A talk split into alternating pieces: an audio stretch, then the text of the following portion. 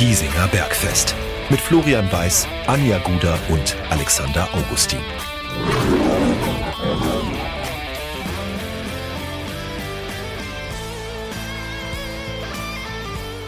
Servus und herzlich willkommen. Giesinger Bergfest, der Löwenstammtisch, lädt zur Episode Nummer 114 und heute melden wir uns einmal mehr in einem Quartett vom Stammtisch. Und äh, am Stammtisch trinken wir ja nicht nur Bier, da gibt es auch Wein. Und heute sagen wir zu Vino, sagen wir Nino. Und ich glaube, heute gibt es ganz viel in Vino Veritas. Denn neben Anja, grüß dich. Servus. Und dem Alex, Servus. Servus, sämtliche Wortspiele verschossen nach 30 Sekunden. Begrüßen wir heute einen Ex-Löwen am Tisch, der viele, viele Jahre das äh, weiß-blaue Trikot getragen hat und über die, äh, mit dem wir natürlich jetzt über den Löwenkosmos und äh, seinen Löwenweg philosophieren wollen. Herzlich willkommen am Stammtisch, Daniel Wein. Grüß dich. Servus, hallo, freue mich dabei zu sein.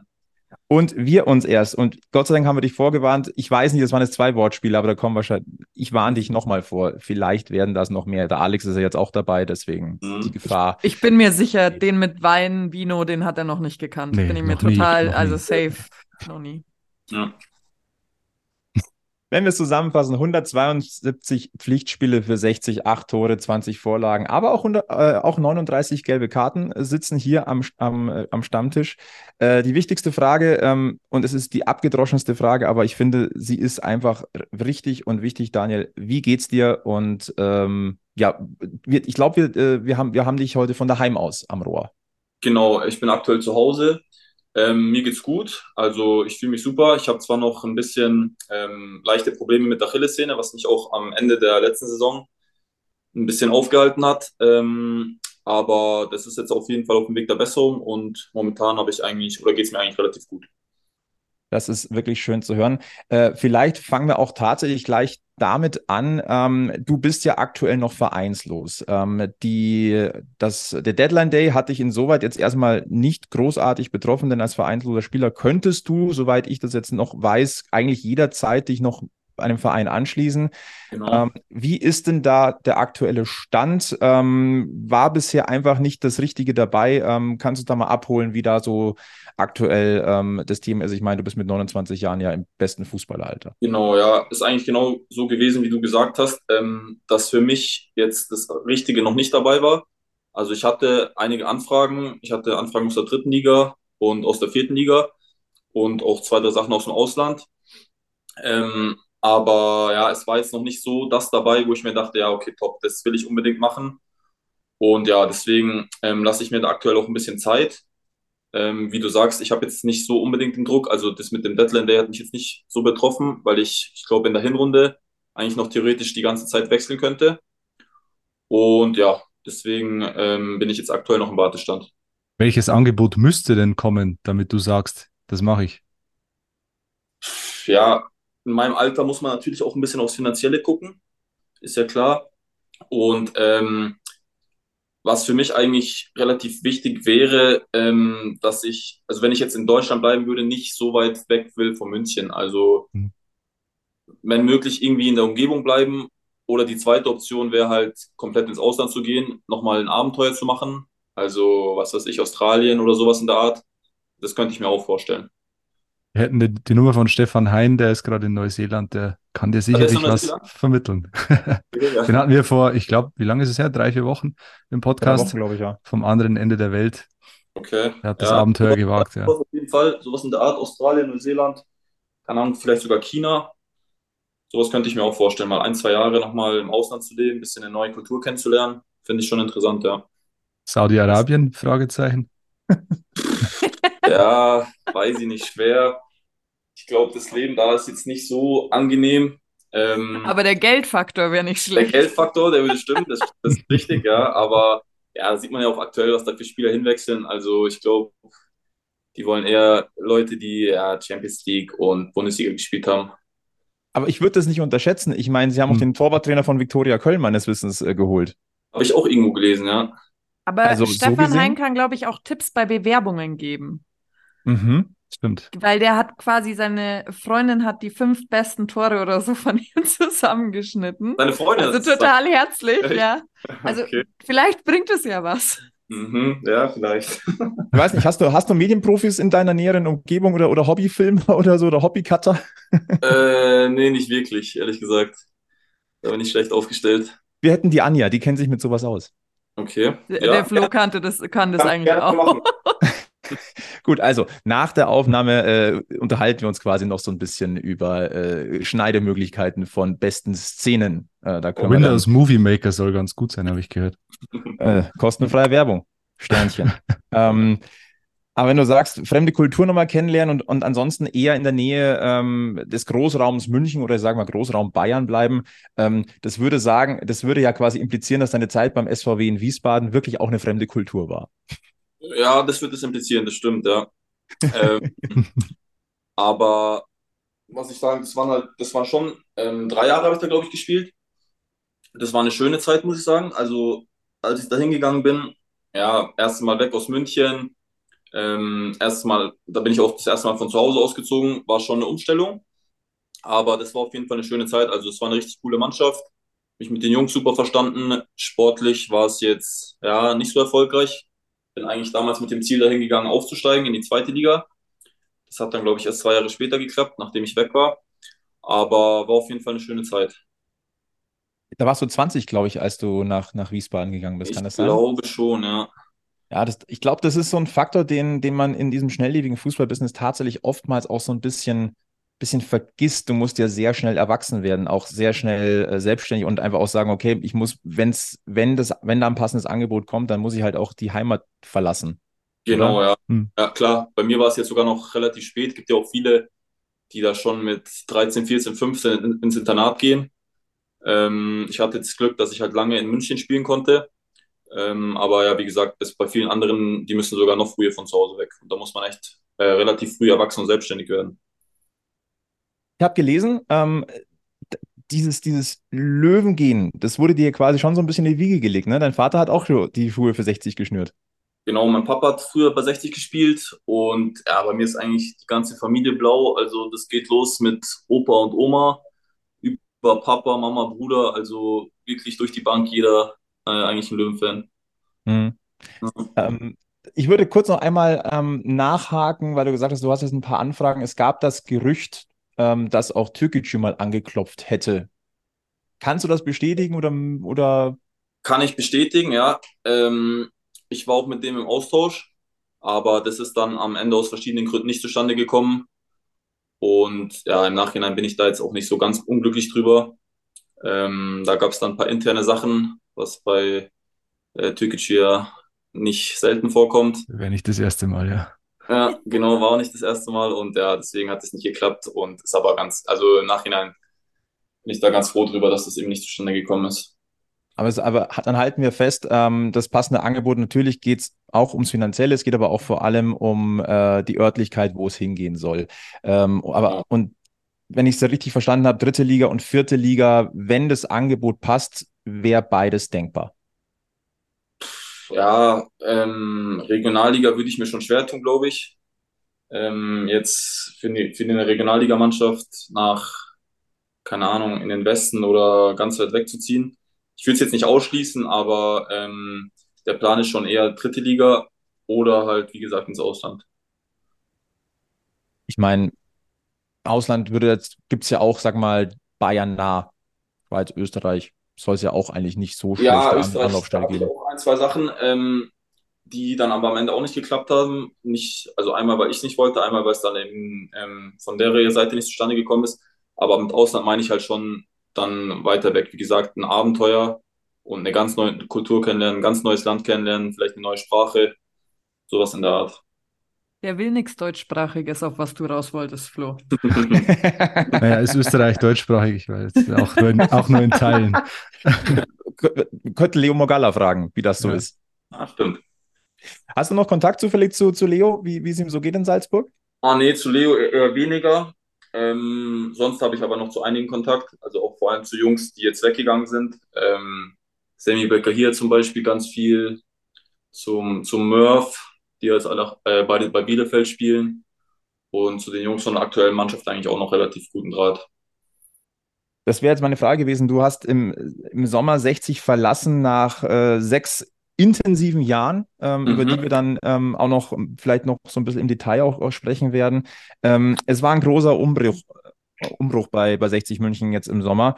Und äh, als wir vor einiger Zeit Marius Wilsch hier hatten, hat er gesagt, das ist schon komisch, wenn du dir den, das Mannschaftsbild anguckst und eigentlich extrem viele nicht mehr kennst. Das ist ein sehr, sehr komisches Gefühl. Ging es dir ähnlich? Ja, absolut. Also ich glaube, dieses Jahr war schon extrem, was den Umbruch angeht. Also ich weiß gar nicht, wie viele Abgänge es am Ende genau waren, aber so gefühlt drei Viertel der Mannschaft wurden ja ausgetauscht oder sind gewechselt oder wie man es auch immer nennen will. Und ja, ich sehe es eigentlich wieder Mesh. Also es ist schon eine Umstellung, wenn ich mir, wenn ich mir jetzt die Karte anschaue oder das Mannschaftsfoto, ähm, dass man halt, wie gesagt, echt nur noch relativ wenige persönlich kennt. Ja. Wie ist so dein Gefühl nach den ersten fünf Spielen? Wir müssen die jetzt ja nicht ähm, sezieren, das haben wir, das haben wir bereits getan äh, in den letzten Wochen. Wie ist so dein Eindruck so nach den ersten fünf Spieltagen mit den neuen Löwen? Äh, wie intensiv verfolgst du 60 tatsächlich momentan? Ja, schon sehr intensiv. Also ich gucke mir alle Spiele an. Ähm, ich finde eigentlich, dass sie es dass relativ gut machen. Klar, jetzt die letzten drei Spiele, die Ergebnisse haben natürlich nicht gepasst. Aber so von der, rein von der Spielweise her finde ich es eigentlich relativ gut. Also ich glaube auf jeden Fall, dass die ihre Punkte holen werden. Ähm, wofür es dann am Ende reicht, ist natürlich immer schwer zu sagen. So, aber ich glaube, die haben auch ein paar sehr, sehr gute Jungs dazu bekommen. Und macht mir jetzt auf jeden Fall keinen schlechten Eindruck, die Mannschaft und der Kader. Daran anschließend hätte ich eine Frage, die über Social Media reingekommen ist. Deine Meinung zu Trainer Jakobacci? Und für den Hinterkopf bitte, äh, als Marius Wilsch da war, hat Jakobacci ein paar Tage später eine Pressekonferenz einberufen. Deswegen, also vorsichtig sein. Ja, was soll ich dazu sagen? Ähm, also ich hatte relativ wenig Berührungspunkte mit ihm, muss ich sagen, wo ich da gespielt habe. Also ich habe, glaube ich, in der ganzen Zeit, weiß ich nicht, vier, fünf, sechs, sieben, acht Sätze mit ihm geredet.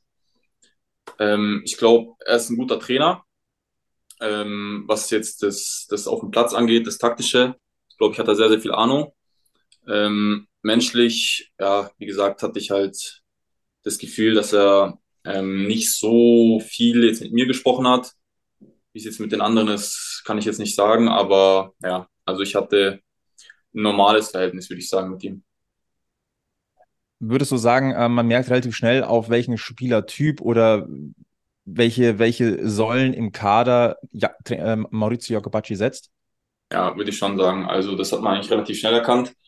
Ähm, ich habe bei ihm ja damals das, das erste Spiel, als er gekommen ist, habe ich ja gespielt. Dann im, im zweiten war ich dann krank und danach war ich eigentlich komplett außen vor. Eigentlich auch ohne jegliche Erklärung. Also bei ihm hast du schon gesehen, ähm, welche Spieler er gut findet und welche er nicht gut findet. Hat er halt dann durch, durch die Aufstellung und durch die Kadernominierung eigentlich relativ klar gesagt. Wenn du jetzt die Mannschaft siehst, wie sie spielt, und du hast ja gerade gesagt, vom Taktischen siehst du oder hältst du Maurizio Jacobacci schon für einen Fachmann. Ähm, erkennst du seine Spielphilosophie in der neuen Löwenmannschaft? Also erkennst du da viel wieder von dem, was er einfordert, was er vorgibt? Ich finde schon, ja. Was, woran man es, finde ich, vor allem erkennen kann, ist an dem, an dem Spiel von hinten raus dass er halt auch eben den, den Hiller sehr stark einbildet, einbindet, dass er halt will, dass ähm, flach von hinten rausgespielt wird. Und ja, ich finde schon, dass man einige, einige Punkte von denen, ähm, die er jetzt auch da, da erklärt hat, wo ich noch da war, dass die Mannschaft die schon versucht umzusetzen. Also ich finde schon, dass man die Philosophie erkennen kann.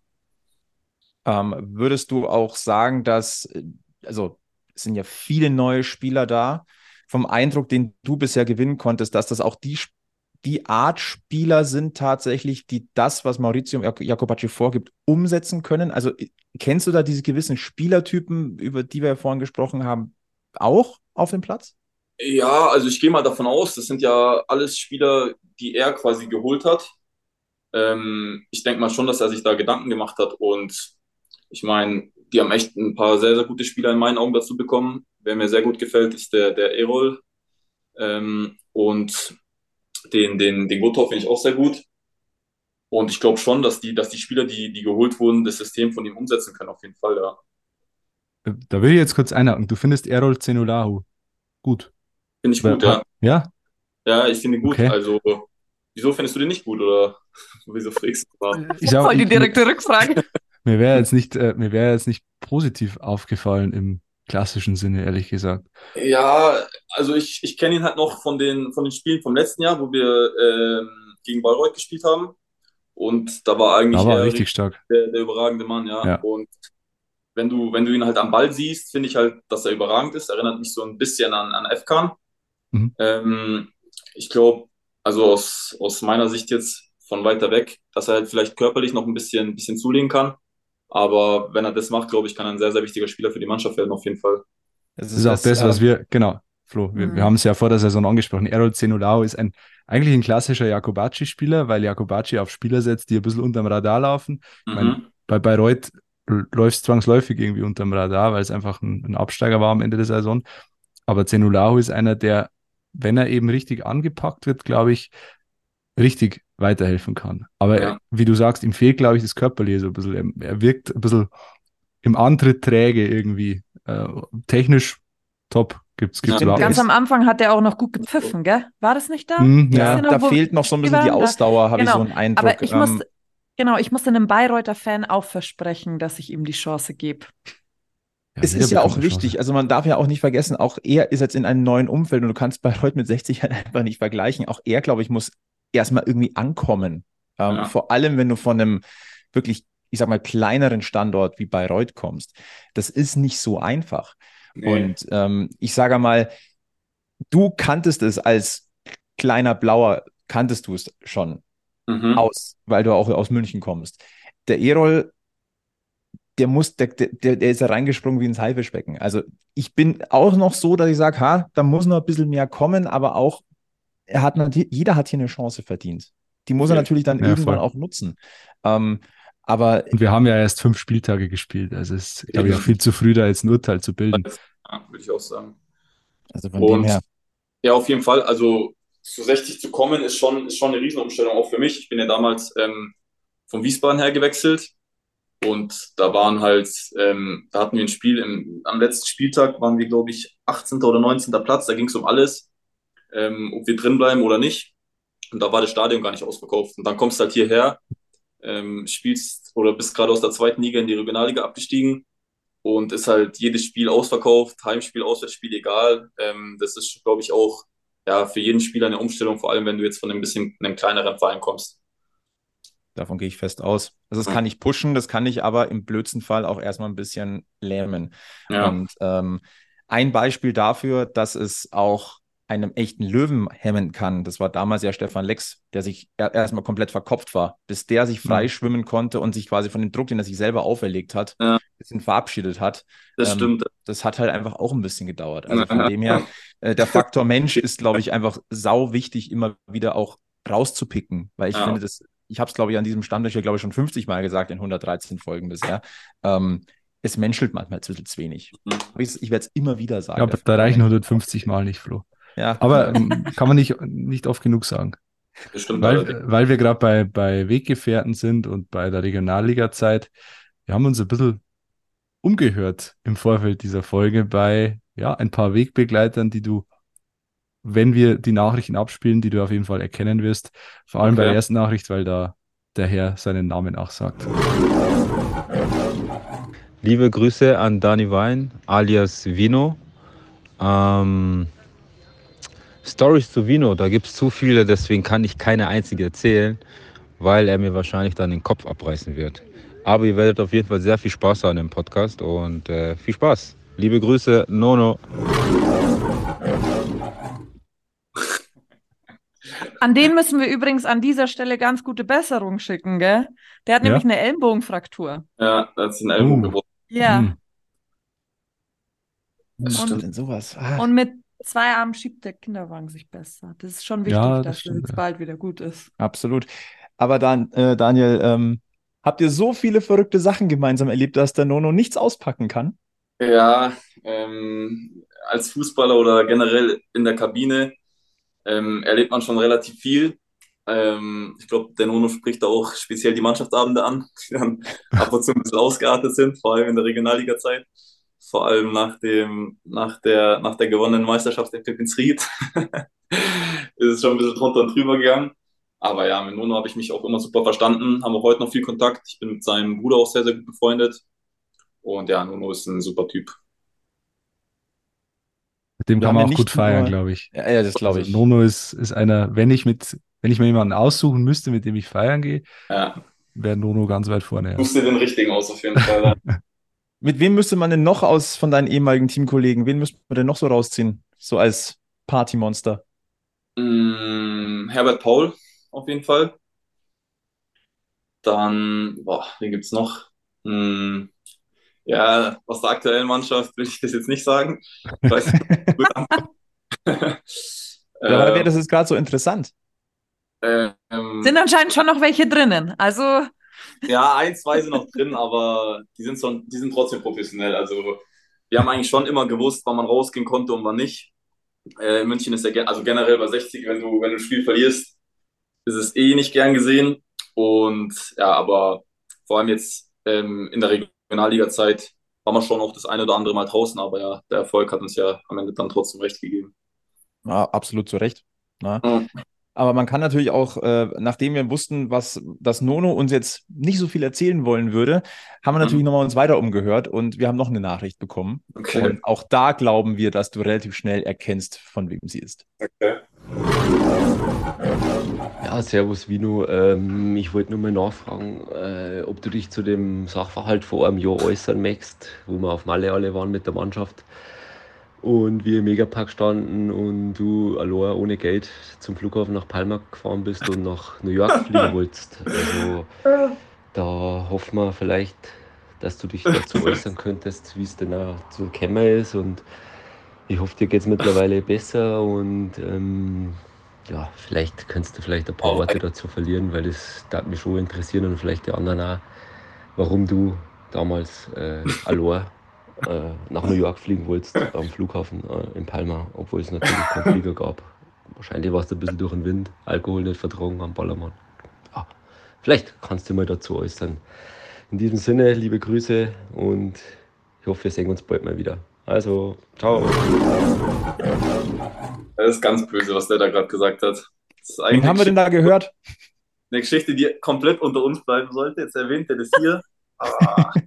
Aber schau, du bist, also wir sind ja unter uns. Also schau mal, wie er schon denkt, dass er wir Ja, stimmt, stimmt. Aber du hast ihn sofort erkannt, oder den, den Kollegen? Ja, ja, klar. An der Stimme erkenne ich den sofort, an seinem bayerischen. Ähm, soll ich die Geschichte jetzt hier erzählen, oder was? Ich sag mal so, eine Frage, die kannst du auch selber beantworten. Er hat dir jetzt eine Steilflanke, äh, Steilvorlage gegeben. Jetzt ja, kannst du den Fallrückzieher auch verwandeln. Oder wir geben dir das Recht auf Gegendarstellung. Ja, eh, ja, nee, da kann ich leider Du kannst nicht, auch sagen, du hattest Geld dabei. Nee, da kann ich nicht viel dagegen sagen. Ähm, das waren also vier Stunden, die mir dann komplett fehlen. Ähm, ich bin da, ich weiß nicht, gegen die Mittagszeit rum bin ich dann irgendwann rausgegangen aus dem Bierkönig und war dann mit, mit dem Greilinger draußen auf einer Bank gehockt, haben wir mit, ich glaube sogar mit dem Laki haben wir geredet, als der noch bei Havelse gespielt hat. Und boah. Ihr habt und, also den, den Deal eingefädelt, gib's doch zu. Ja, wir haben den Deal eingefädelt, genau. Nee, Aber ich kann dann, jetzt auch ähm, schon zwei nennen, die gerne passen. Vom aktuellen Kader. Nee, Kreide, Kreide nicht auf jeden Fall. Kreide, den kann man da nicht dazu zählen, der ist ein ganz braver.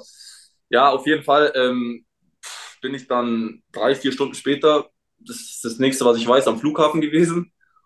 Und ähm, hatte aber kein Geld dabei, hatte keinen Ausweis dabei. Also bis heute weiß ich nicht, wie ich da hingekommen bin. Und dann hat der, der Lexi damals, ähm, oder meine, ich hatte, ich habe irgendwie versucht, meine Freundin zu erreichen, weil ich halt nicht mehr wusste, wo ich bin. Und dann hat die halt eben den Lexi angerufen und der Lexi hat mich dann irgendwie wieder vom Flughafen zurück zum Bierkönig gelotst. Aber was an dem Flughafen genau passiert ist, das weiß ich nicht mehr. Also das, da kann ich mich nicht mehr dran erinnern da hat der Alkohol echt ein bisschen sehr, sehr stark angeschlagen. Ich glaube, wir suchen jetzt an dieser Stelle die Frau am Schalter, falls du mit jemandem geredet hast. Die könnte uns weiterhelfen. Und wieder ist es schön zu sehen, auch Fußballer sind nur Menschen. Naja.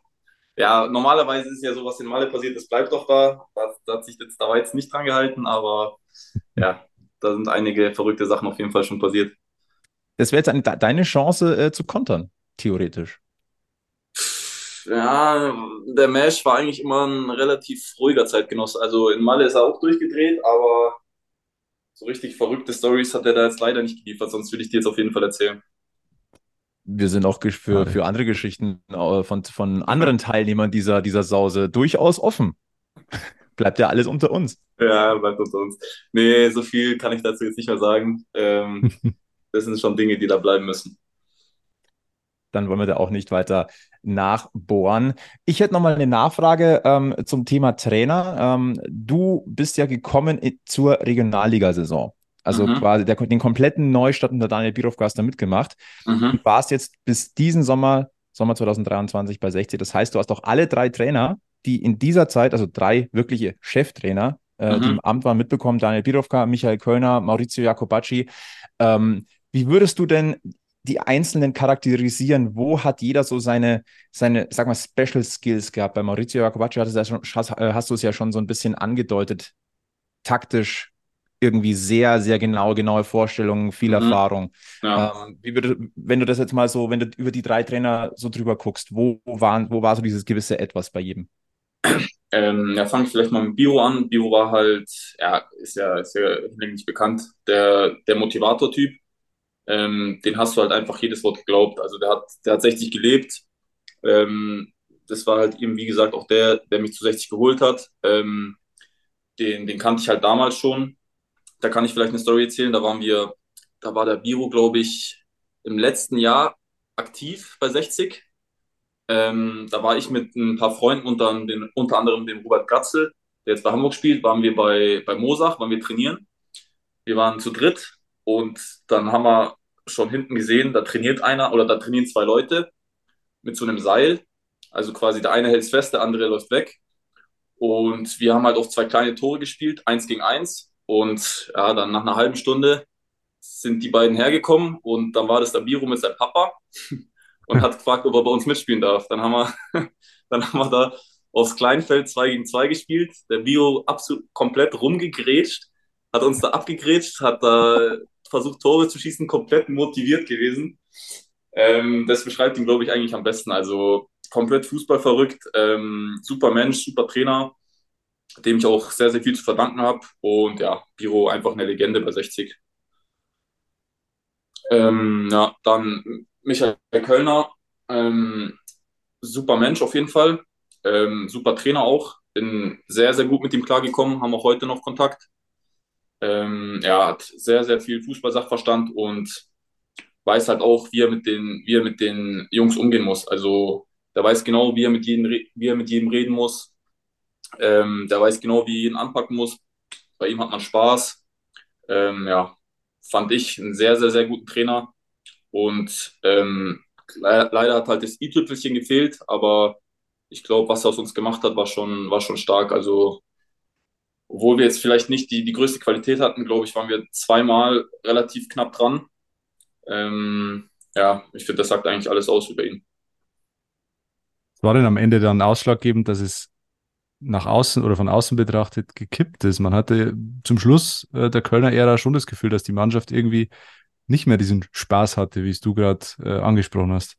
Ja, es ist, es ist schwer zu sagen. Es ist halt, er war halt dann auch, wie lange war er da? Drei Jahre oder? Drei, dreieinhalb fast? Äh, dreieinhalb sogar, ja. Ja, es ja. ist, es hatte sich halt auch äh, meiner Meinung nach in der Mannschaft halt auch ein bisschen, bisschen was geändert gehabt. Es sind, es sind ein paar neue Charaktere dazugekommen. Ähm, dann war es auch so ab und zu mal wieder so, dass ein, zwei, drei, vier, fünf Spieler unzufrieden waren, ähm, die es dann auch geäußert haben. Da gab es dann intern schon ein paar Sachen, die, die nicht so top gelaufen sind. Ähm, aber ich kann eigentlich nur für mich sprechen. Ich hatte eigentlich nie ein Problem mit ihm. Ich fand ihn immer super und ja, Mehr kann ich eigentlich dazu nicht sagen. Ist es der Faktor, der gerne auch mal genommen wird, von wegen, dass sich halt die Art eines Trainers irgendwann auch so ein bisschen an einem Verein abnutzt, weil man halt einfach weiß, was kommt? Ja, darauf wollte ich jetzt auch so ein bisschen hinaus. Ich würde jetzt nicht unbedingt sagen, dass bei ihm so war, weil er schon immer versucht hat, ähm, auch neue Wege zu gehen, auch neue, neue Sachen reinzubringen. Aber kann sein, dass es eventuell bei dem einen oder anderen so rübergekommen ist. Bei mir persönlich überhaupt nicht. Ähm, ich fand ihn, wie gesagt, sehr, sehr gut als Trainer und als Mensch. Ich bin immer sehr, sehr gut mit ihm klargekommen.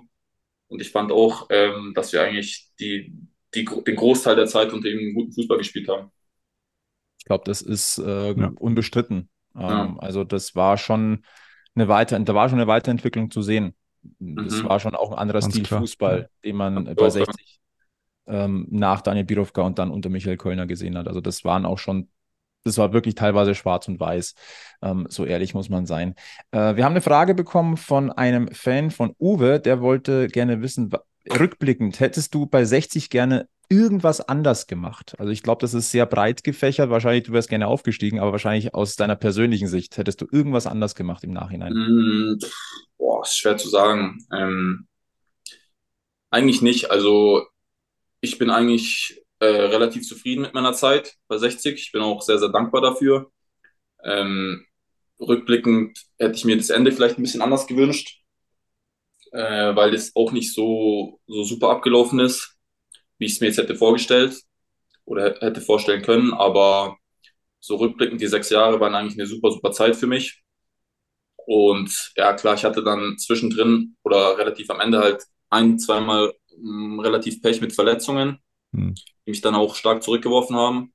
Aber sonst hätte ich eigentlich nicht viel anders gemacht, als ich es gemacht habe. Wir haben noch eine äh, Frage von meinem Namensvetter vom Flo bekommen. Erinnerst du dich noch an deinen allerersten Assist für 60? Er tut es nämlich ganz genau. Ähm, das war im Pflichtspiel war das, glaube ich, in Memmingen im ersten, ersten Regionalligaspiel. Da hatte ich den, den Pass auf Helmes gespielt, glaube ich. Der ist damals zum, ich weiß nicht, zum 4-1 oder sowas. Das müsste der erste Assist gewesen sein, oder? Ich glaube, dass der offiziell als Assist gar nicht eingegangen ist. Leider, ja. weil ich weiß, ich war damals auch in Memmingen und das war ja da, wo der, wo der Keeper so diese, diese, diese ja, schlechte Abwehrsituation hatte und der Helmes hat dann ja äh, so schnell geschaltet und den ja aus, aus der Distanz ja, glaube ich, re relativ weit aus dem Tor raus ja, reingemacht. Nee, da habe ich, ähm, da ist ein Ball quer gekommen zu mir und ich habe den dann über die Abwehr gechippt. Und ja, genau, der Keeper ist rausgelaufen, hat aber den Ball nicht erwischt und Helms hat ihn dann ins leere Tor reingehauen. Das war, ja. Der zweite das war dann in, gegen Burghausen im, im, im Heimspiel. Ja, und genau Flanke den meint er. Auf Mauersberger, äh, kann ich mich noch erinnern. Also ich zitiere mal, äh, als du den Wackerspieler komplett ins Leere laufen last, hast, äh, äh, lassen mhm. hast und dann die perfekte Flanke auf Mauer äh, gebracht hast. Mhm. Die, die, Szene verbinde ich immer mit dir. Echt? Okay. ja, kann ich mich auch noch daran erinnern. Wenn dagegen, also ich muss gerade an die Szene äh, im Basketball-Halbfinale denken von Andy Obst, der ja. den, den Amerikaner ins Leere rutschen lässt. Das habe ich jetzt gerade im Kopf, war wahrscheinlich ähnlich. Ja, ja, vielleicht, das wäre jetzt ein Shortcut gewesen, aber ich glaube, wir müssen auch nochmal den Basketballern gratulieren. Weltmeister, äh, unfassbar. Wahnsinn. Ja. Und ähm, Daniel, ich glaube, du bist ja auch ein großer Basketball-Fan, ne? Ja, ja, auf jeden Fall. Also ich interessiere mich generell oder ich gucke generell sehr, sehr viel Sport und habe ja klar natürlich wie, wie die meisten anderen wahrscheinlich auch gestern das Spiel angeschaut. Und ja, auf jeden Fall sehr, sehr krasse Leistung. Und wir dürfen ja. nicht vergessen, wir haben jetzt einen, äh, den Bruder eines Basketball-Weltmeisters bei 60 ja. München unter Vertrag, äh, ne? Tarsis Bonga mhm. ähm, und Weltmeister Isaac Bonga. Also einfach ähm, grandios. Vielleicht auch an dieser Stelle, manchmal lohnt sich durchaus mal zu gucken ähm, über den Tellerrand des Fußballs hinaus. Es gibt so viele. Aber wie, wie unverschämt ist es? Deutschland wird Basketball-Weltmeister, während der DFB seinen Bundestrainer rauswirft. Ja, wie können die Basketballer also, wirklich, also unverschämt der auch sowas Rücksichtsloses. Ja. Manche haben auch gesagt, es ist so einfach, dass Deutschland Weltmeister wird. 20 Minuten ist Hansi Flick weg und dann sind wir schon. Ja. Äh, ah. Trotzdem, äh, ist euch aufgefallen, die Bongas laufen komplett identisch. Wahnsinn, ja. Ich habe mir bei jedem ja. Basketballspiel gedacht, habe ich mir gedacht, kannst den anderen kannst auch reinstellen. Die ja. laufen eins zu eins gleich. Ich habe ehrlich gesagt gar nicht so drauf geachtet, aber ich werde es ab sofort tun. Ich werde es ab sofort tun. Ähm, was haben wir denn noch? Vor lauter Basketball sind wir da jetzt, äh, sind wir jetzt abgegrätscht. Ähm, ein weiterer Fan wollte wissen, könntest du dir vorstellen, nochmal für 60 zu spielen? Ähm, ja, prinzipiell auf jeden Fall. Ähm, 60 war eigentlich mit Abstand die, die beste Zeit. Weiß-blaues Blut da drin. Wie bitte? Da ist noch zu viel weiß-blaues Blut in dir drin. Hm? Ja, auf jeden Fall. Ja, ja, klar. Also die Frage kann ich mit einem großen Ja beantworten.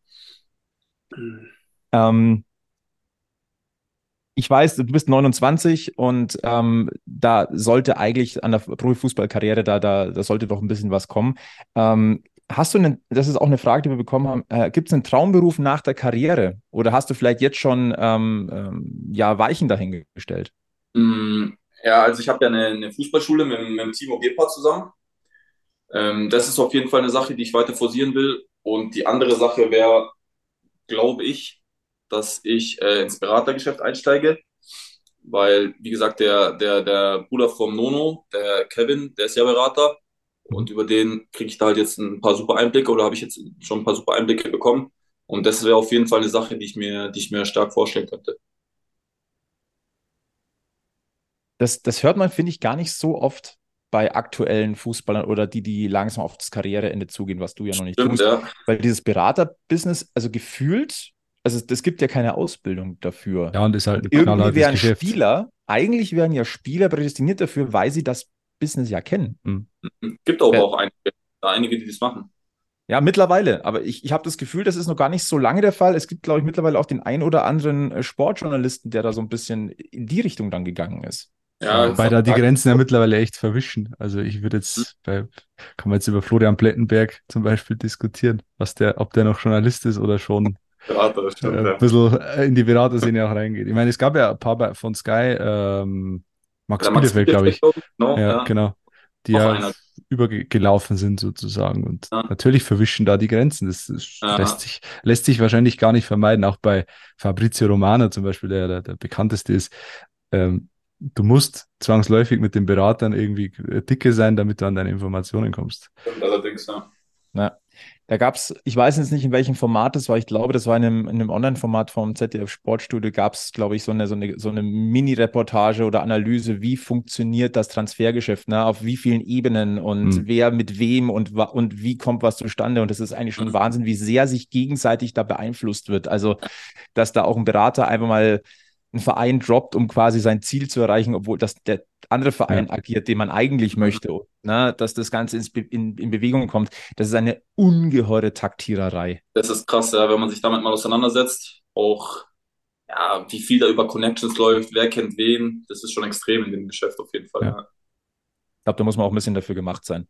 Ja, Also ich glaube, als Spieler manchmal gar nicht so einfach selber so ein bisschen den Überblick zu behalten, ähm, aber so auf Beraterebene, also du bist eigentlich ein brutaler Strippenzieher. Das ist ja wie so ein Marionettentheater gefühlt so Ja. ein bisschen. Mhm.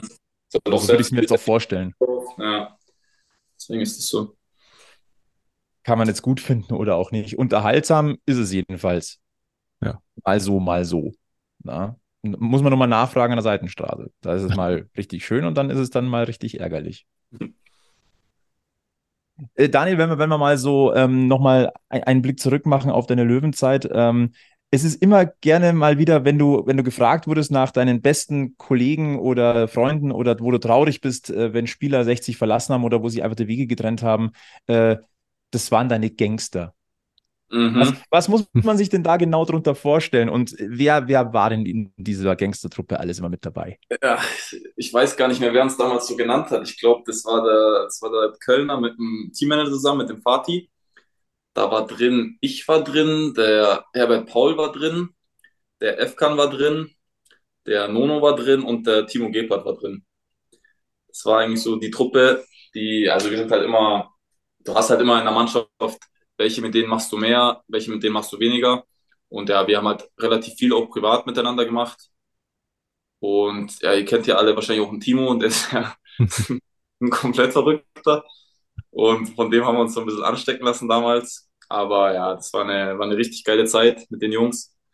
Ähm, mit die beste Zeit eigentlich, die ich bei 60 hatte, von der Mannschaft her jetzt. Und ja, war, war richtig geil. Wie verrückt Timo Gebhardt auch heute noch ist, glaube ich, sieht man in seinen, er hat, glaube ich, einen YouTube-Channel mittlerweile, wo er dann auch äh, mal so Besuche abstattet. Und zuletzt war er an der Grünwalder Straße und hat sich seine alte Hut quasi nochmal so ein bisschen angezogen. Das ist Unterhaltung pur. Also ich kann es nur jedem empfehlen, ähm, da mal reinzugucken. So habt ihr 60 noch nie erlebt. Ja. Aber wahrscheinlich auch Timo Gebhardt noch nicht. Genauso wie der in den, in den Videos ist, so ist auch echt. Also der verstellt sich der 0,0, der ist völlig geisteskranker Typ. Aber ein sehr, sehr netter, sehr, sehr netter Mensch und sehr, sehr korrekt auf jeden Fall. Äh, rückblickend würdest du sagen, ist natürlich immer so eine, so eine schwere und auch ein bisschen fiese Frage. Aber gibt es äh, einen Mitspieler aus deiner Löwenzeit, ähm, der dich vielleicht besonders geprägt hat oder der dich ähm, ja be besonders beeindruckt hat? besonders beeindruckt. Ähm, ja, gibt's, aber gibt's einige. Also ich würde da jetzt nicht nur einen nennen. Waren eigentlich jedes Jahr immer, immer ein, zwei, drei Leute dabei, mit denen ich mich persönlich halt auch sehr gut verstanden habe. Und ähm, ja, wer mich, wer mich am meisten beeindruckt hat, würde ich sagen, waren, waren Lexi, Sascha und Timo. Mhm. Weil die halt auch ähm, relativ viel erreicht haben in ihren jeweiligen Karrieren. Und ja, ähm, dann einfach zu sehen, wie die sich trotzdem reingehauen haben, wie, wie die sich trotzdem alles ernst genommen haben. Ähm, trotzdem, was sie halt erreicht haben, Bundesliga, Timo Champions League gespielt. Ähm, das waren vielleicht so die drei Jungs, die, äh, ja, von denen man schon einiges mitnehmen konnte. Und auch drei komplett unterschiedliche Spielertypen. Komplett, mhm. ja, ja, komplett. Sowohl auf dem Platz als auch neben dem Platz. Ich stelle mir gerade vor, Stefan Lex zusammen mit Timo Gebhardt irgendwie unterwegs. Das ist ja, aber die beiden sind, die sind gut klar gekommen. Also Lexi ja? war irgendwann auch fast Teil der Gangstergruppe. Echt? ja. Ja, war schon eine geile Zeit. Das hätte ich jetzt zum Beispiel nicht erwartet. Stefan Lex, ja. auf dem Sprung. Doch, doch. Am Anfang, also Anfang eher gar nicht gut klargekommen mit FK und Timo, waren komplett verschiedene Welten. Aber ja, je länger das Jahr gedauert hat, am Ende haben wir uns eigentlich alle übertrieben gemocht. Und ja, war eine super Truppe damals. Stichwort Stefan Lex, dessen Name geistert ja immer wieder durch, durch die Gazetten momentan. Er ist ja wieder zurück an der Grünwalder Straße. Also Stand heute, Transparenz, Montagabend, 22 Uhr und 3, äh, gibt es noch keine genaue Jobbezeichnung oder, oder mhm. Beschreibung, wo Stefan Lex äh, zukünftig an der Grünwalder Straße tätig sein wird. Gibt ja immer wieder die, die Überlegung tatsächlich auch, ob er nicht vielleicht sportlicher Leiter tatsächlich werden äh, könnte. Könntest du dir ähm, Stefan Lex in so einer Position bei 60 vorstellen? Auf jeden Fall, ja. Lexi ähm, ist erstmal ein, ein, sehr, sehr guter Mensch. Also auf den ist Verlass, der, der ist zuverlässig. Ähm, der hat, glaube ich, auch sehr, sehr viele Kontakte im Fußballgeschäft. Klar ähm, musst du, glaube ich, in so eine Stelle auch erstmal ein bisschen reinwachsen. Ähm, aber auf die Dauer gesehen könnte ich mir Lexi auf jeden Fall vorstellen in so einer Position, weil er hat eben auch eine sehr, sehr gute Rhetorik, er kann sich sehr gut ausdrücken. Und ich glaube eigentlich schon, dass das ein, dass das ein Posten wäre, der zu passen würde. Stefan Lex wäre mittlerweile eigentlich auch so ein Kandidat für einen Alex All-Star, aber ich glaube, dafür ist er noch zu weit im Löwenkosmos, im aktuellen mit drin, als dass wir den mal ziehen könnten, Alex, oder? Das stimmt, da warten wir noch ein paar Jahre. Äh, super Überleitung, Flo. Wie immer natürlich. Wir lösen, wir lösen erstmal den aktuellen Alex All-Star auf. Es gab äh, drei Hinweise, logischerweise, ihr wisst es mittlerweile, wie es funktioniert. Die drei Hinweise auf den Alex Allstar der letzten Woche waren. Sein Vorname bedeutet zu Deutsch Glück im Frühling. Er hatte sieben Profi-Einsätze für den TSV, einen davon bei einem Stadtderby. Und er sitzt inzwischen im Aufsichtsrat eines bayerischen Zweitligisten. Wirklich ein schönes Rätsel, das ja nicht von mir kam, sondern von dem Hörer. Also nochmal Kompliment. Die Lösung ist Chunli Pagenburg oder Hunde. Ich, ich, weiß gar nicht, wie man, wie man richtig ausspricht. Ich, ich würde ihn mit Tsch aussprechen. Ja, ich habe es immer. Fall der Kollege Pagenburg, der mir tatsächlich also ist sehr weit in meinem Hinterkopf gewesen, irgendwie der Name, aber ähm, ja, sehr weit hinten. Äh, zu Deutsch eben Glück im Frühling. Julie Pagenburg ist, jetzt müsst ihr mir weiterhelfen. Ich habe es mir mal wieder nicht aufgeschrieben. Welche Nationalität hat Julie Pagenburg? War nicht Indonesier gut, oder so? Gut, nee. Gut, dass es Google gibt. So, haben wir gleich kambodschanische Nationalmannschaft, hat er gespielt. Also Kambodscha. Hatte sieben Profi-Einsätze für den TSV, einen davon beim Stadtderby im Pokal gegen die Bayern 2008 und er sitzt im, inzwischen im Aufsichtsrat des ersten FC Nürnberg. Auch äh, eine interessante Laufbahn, die er hingelegt hat nach der Fußballkarriere. Wir haben natürlich wieder einen Gewinner, der sich freuen darf über zwei Giesinger Bergfest Krüge oder einen Bergfest Hoodie. Das ist, ich buchstabiere ihn jetzt, weil ich nicht weiß, wie, wie man ausspricht, äh, bei Instagram gewonnen. T-H-O-W-I 1212. Also Towi Tovi, keine Ahnung, T-H-O-W-I 1212.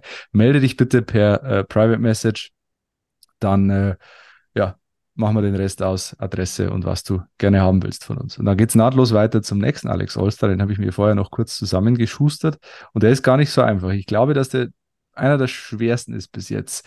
Die drei ja, Hinweise. Mega leicht willkommen, hunderte Zuschriften. Ja, also also ja, da, da würde ich sogar jetzt, ja, ich würde meine Hand übers Feuer halten dafür. Ins Feuer nicht, aber, aber leicht drüber, dass das ganz schwer ist. Er hatte drei Stationen in Deutschland, aber einzig mit 60 spielte er in der Bundesliga. Er hat sechs nationale Meistertitel in seiner Vita äh, stehen, fünf in seinem Heimatland, einen in Zypern. Und er arbeitete nach seiner Karriere bei einer Autovermietung am Flughafen. Okay. So. Jetzt kommt ihr.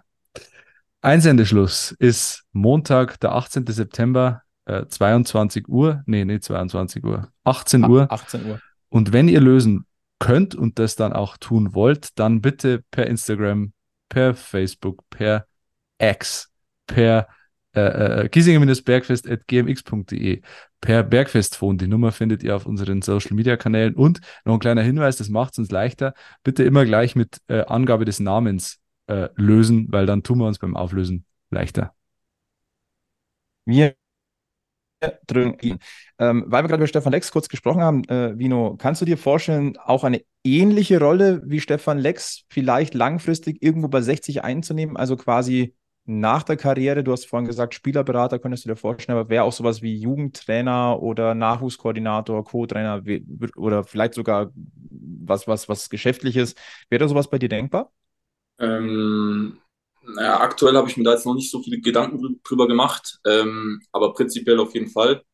Ähm, ich komme ja aus München, ähm, ich bin 60-Fan, seit ich denken kann.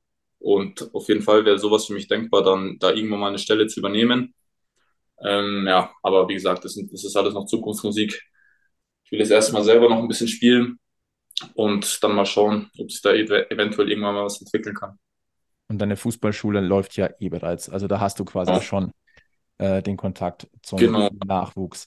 Ähm, wenn wir nochmal ein bisschen auf deine Karriere noch äh, auf der Zielgeraden zurückblicken. Ähm, ich glaube, du hast angefangen bei der Spielvereinigung Feldmoching. Genau, richtig. Äh, und bist, da warst du aber gar nicht mal so lange, dann ging schon zu 60.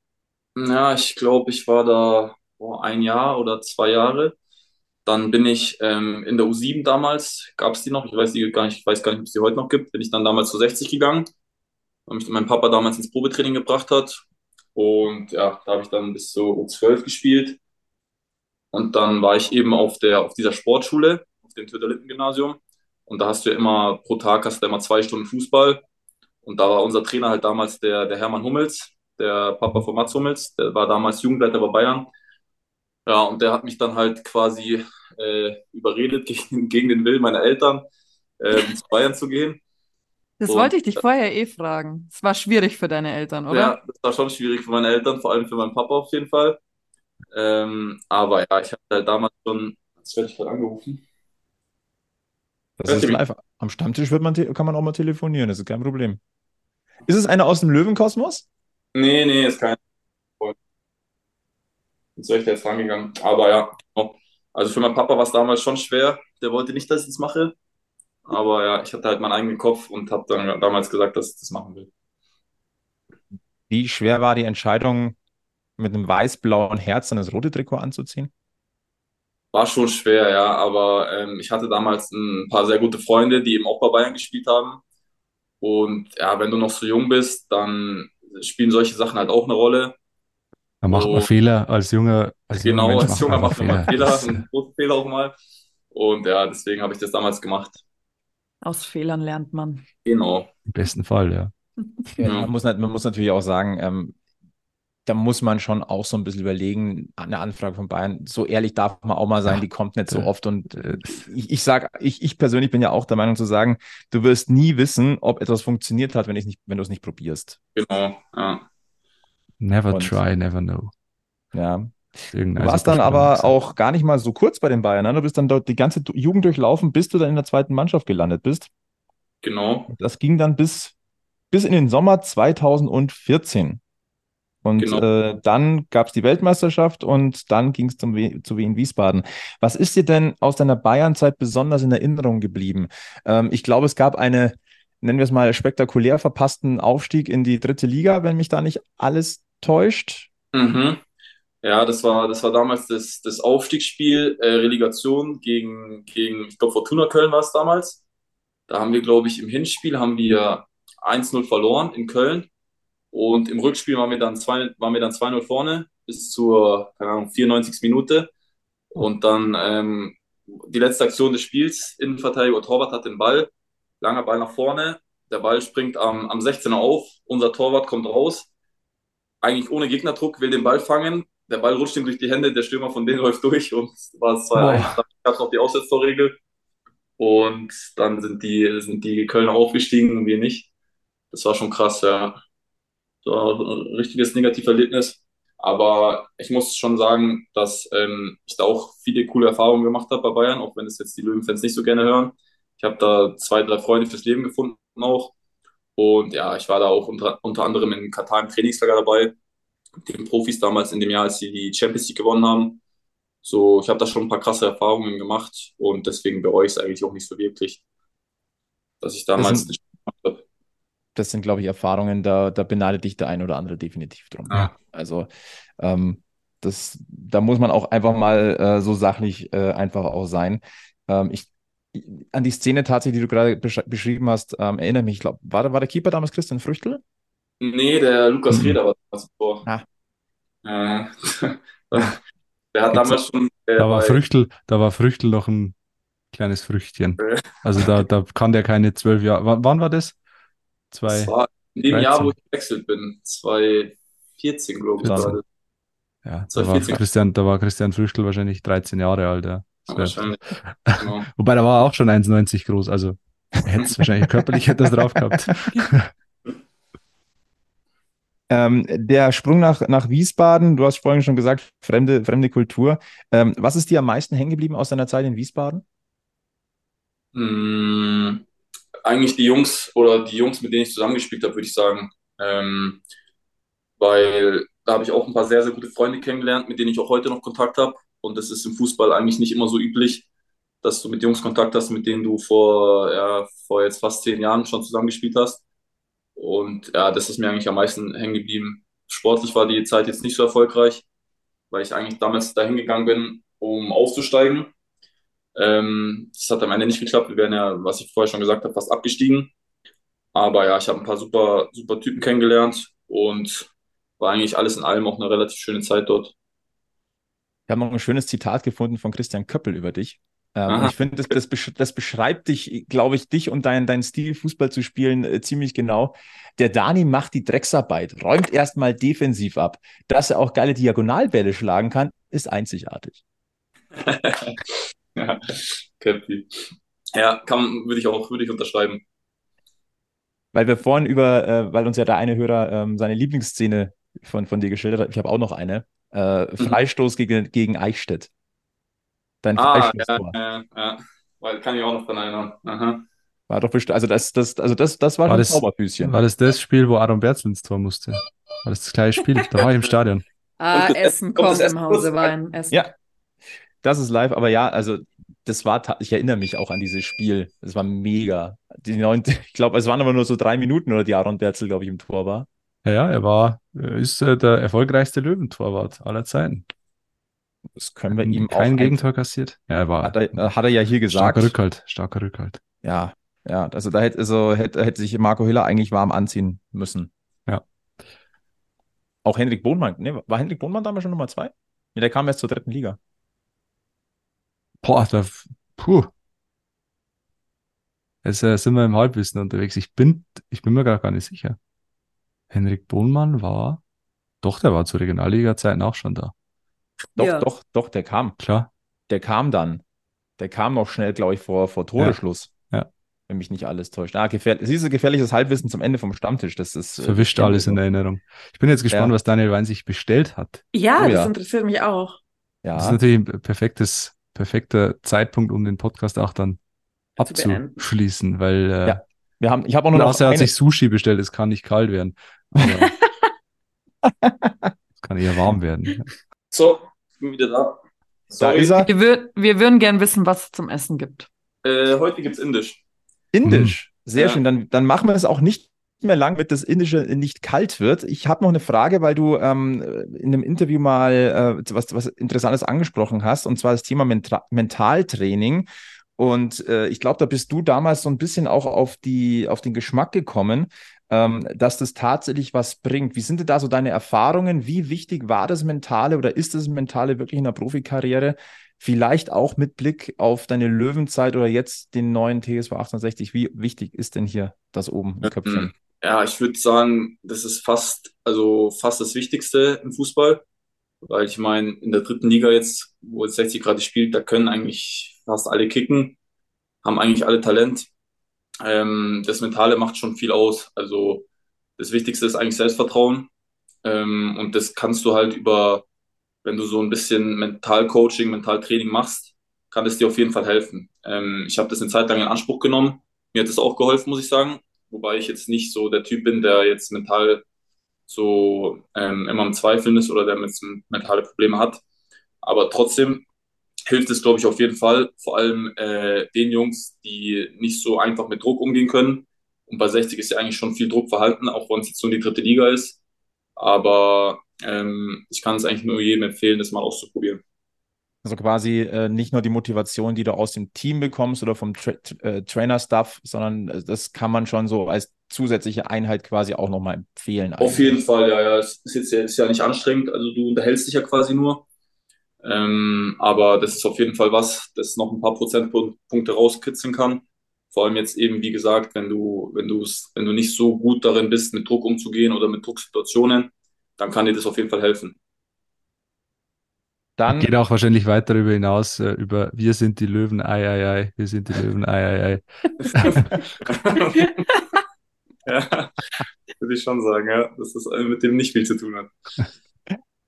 Wie motiviert äh, und, und, und auch psychisch fit die Löwen sind, werden wir am kommenden Wochenende sehen. Dann steigt am Samstag um 16.30 Uhr wichtig Spätspiel das Duell Ingolstadt gegen 60. Es ist auch das Duell Michael Kölner gegen Maurizio Jacobacci. Äh, sehr, sehr spannend. Kleiner Blick auf den Spieltag. Die Spiele lauten Duisburg gegen Ferl, Bielefeld gegen Freiburg 2, Dortmund 2 gegen Viktoria Köln, Lübeck gegen Dresden, Essen gegen Regensburg, Sandhausen gegen Münster, Aue gegen Halle, Mannheim gegen Ulm und Haching gegen Saarbrücken. Wenn wir ein bisschen weiter vorausgucken, ähm, demnächst steht das Viertelfinale an im Toto-Pokal. 60 ist er weitergekommen mit einem 8 zu 0 bei der DJK Hain. Äh, die Auslosung zum Viertelfinale steigt am Montag, den 18. September. Da, wenn wir einen Blick drauf haben. 60 ist, wie gesagt, noch dabei. Die große Frage ist, wohin nach Unterfranken muss 60? Ja, also wenn's, wenn die Tradition fortgeführt wird, dann kann es nach Unterfranken gehen. Ich weiß gar nicht, ob noch Unterfranke dabei ist.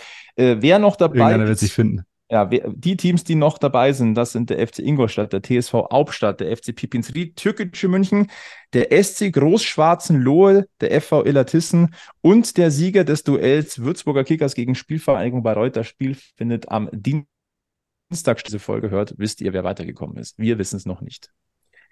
Irgendein ein, ein Wunschgegner tatsächlich? Also ich fände ja Pipinsried ganz spannend.